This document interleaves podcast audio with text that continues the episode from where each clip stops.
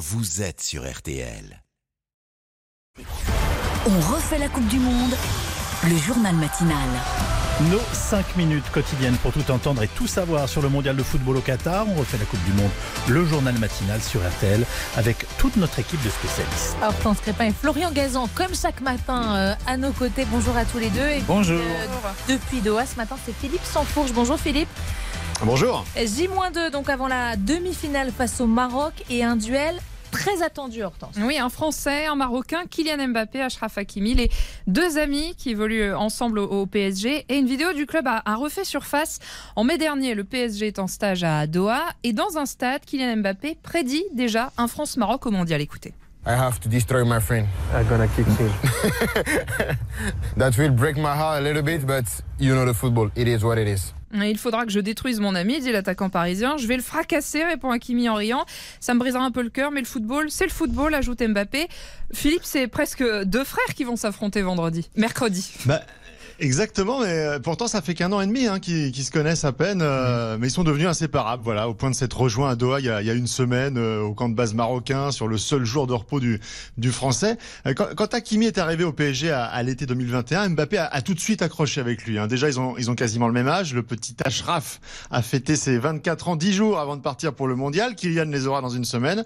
Et, et avant cela, c'est vrai qu'Mbappé s'entendait plutôt bien avec euh, plusieurs joueurs à Paris. On pense par exemple à Presnel Kimpembe, mais, mais sans avoir vraiment de, de vrais potes. Un garçon avec qui euh, partager du temps en dehors du vestiaire.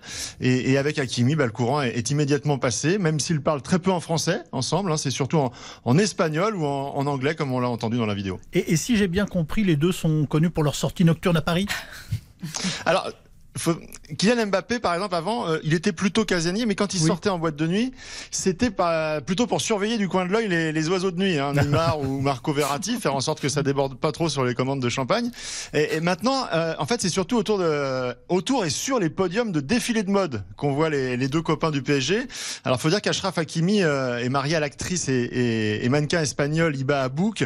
Ils ont fait, par exemple, ensemble la, la couverture de Vogue, euh, des défilés pour Balmain ou Isabelle Marant. Et, et comme dans le même temps, Kylian Mbappé a, signé un énorme contrat euh, l'hiver dernier, qu'il est devenu l'ambassadeur mondial de la maison Dior, et ben ils ont nourri euh, ensemble cette, euh, cette nouvelle passion. Et vous aurez noté euh, que l'attaquant français s'habille avec beaucoup plus de soin désormais euh, dès qu'il est en, en dehors des terrains. C'est vrai. Alors, il y a un dilemme pour euh, beaucoup. Qui soutenir des deux pays? Mercredi Dilemme notamment pour un Français, Hortense. Oui, Hervé Renard, sélectionneur de l'Arabie Saoudite, on en a beaucoup parlé au, au début du mondial.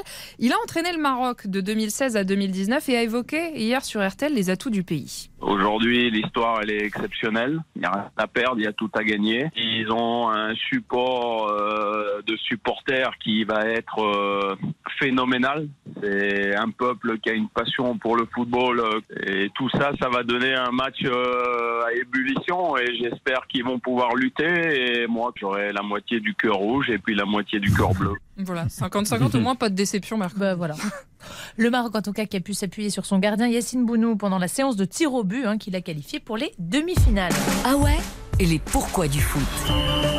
J'aurais pu citer aussi euh, Hugo Lloris, Ah oui. hein, qui nous a pas mal sauvé la mise euh, samedi soir.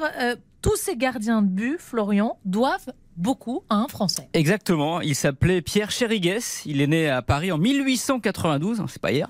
Il mesurait seulement 1m66, mais ça n'a pas empêché celui qu'on surnommait Pierrot les grandes mains de devenir le premier grand gardien de but français, bien avant les Barthez et Lloris qui peuvent tous le remercier. Expliquez-nous pourquoi. Eh ben parce qu'en fait, il a révolutionné le poste. C'est le Léonard de Vinci des cages. Il a inventé le plongeon. Avant lui, ça ne plongeait pas un goal. Le dégagement au point, c'est lui. Et il a été le premier gardien à sortir de son but pour devancer les attaquants ou plonger dans leurs pieds. Un gardien kamikaze, donc. C'est ça, ça lui a valu pas mal de blessures, un fracture du bassin, de l'épaule, de la cheville, du péroné et la fin prématurée de sa carrière avec 21 sélections en bleu. Il est mort en 1965. Une rue à Laval porte son nom et il est dans le dictionnaire aussi, mais pas à la lettre C comme Chérigues. Mais comment ça? Eh ben, il est à la toute fin du dictionnaire Larousse du XXe siècle en six volumes, cité puisqu'il a participé à sa rédaction. Et oui, il avait la tête aussi bien faite que les mains. Pierre Chérigues. Voilà. Merci beaucoup, euh, Florian. Et puis, euh, c'est la chanson, bien sûr, qui semble porter bonheur au bleu, Hortense. On l'écoute? Non Ah, je pensais que Ben, alors, ça, ça vient justement. Voilà, ça c'est l'hymne, on, on peut dire le- l'hymne officieux des Bleus, hein, qui a été à nouveau entonné samedi dans, dans les vestiaires. Et pour RTL, Mathias Luger a pu joindre son interprète Gala Rizzato. Alors elle est italienne, donc bah, elle ne peut pas soutenir son pays puisqu'il n'est pas qualifié pour le mondial. Et elle est donc très touchée de voir que son tube est, est- est repris par l'équipe de France. Écoutez. It has been a global sport anthem. So when it C'est devenu un hymne sportif mondial. Alors quand c'est arrivé jusque dans les vestiaires de l'équipe de France, j'en étais très heureuse. Et avec la Coupe du Monde en ce moment, c'est encore plus spécial. J'ai reçu un message de la part de l'équipe de France, un message de remerciement avec des mots gentils. I had a, thank- a thank note. Allez les bleus. Allez les Bleus. Hein. Allez, elle, a déjà gagné la Coupe du Monde. Hein. Voilà. Ça, c'est sûr. Merci à tous. L'autre rendez-vous, c'est On refait la Coupe du Monde la soirée foot dès 20h sur RTL avec toute l'équipe des sports de notre station.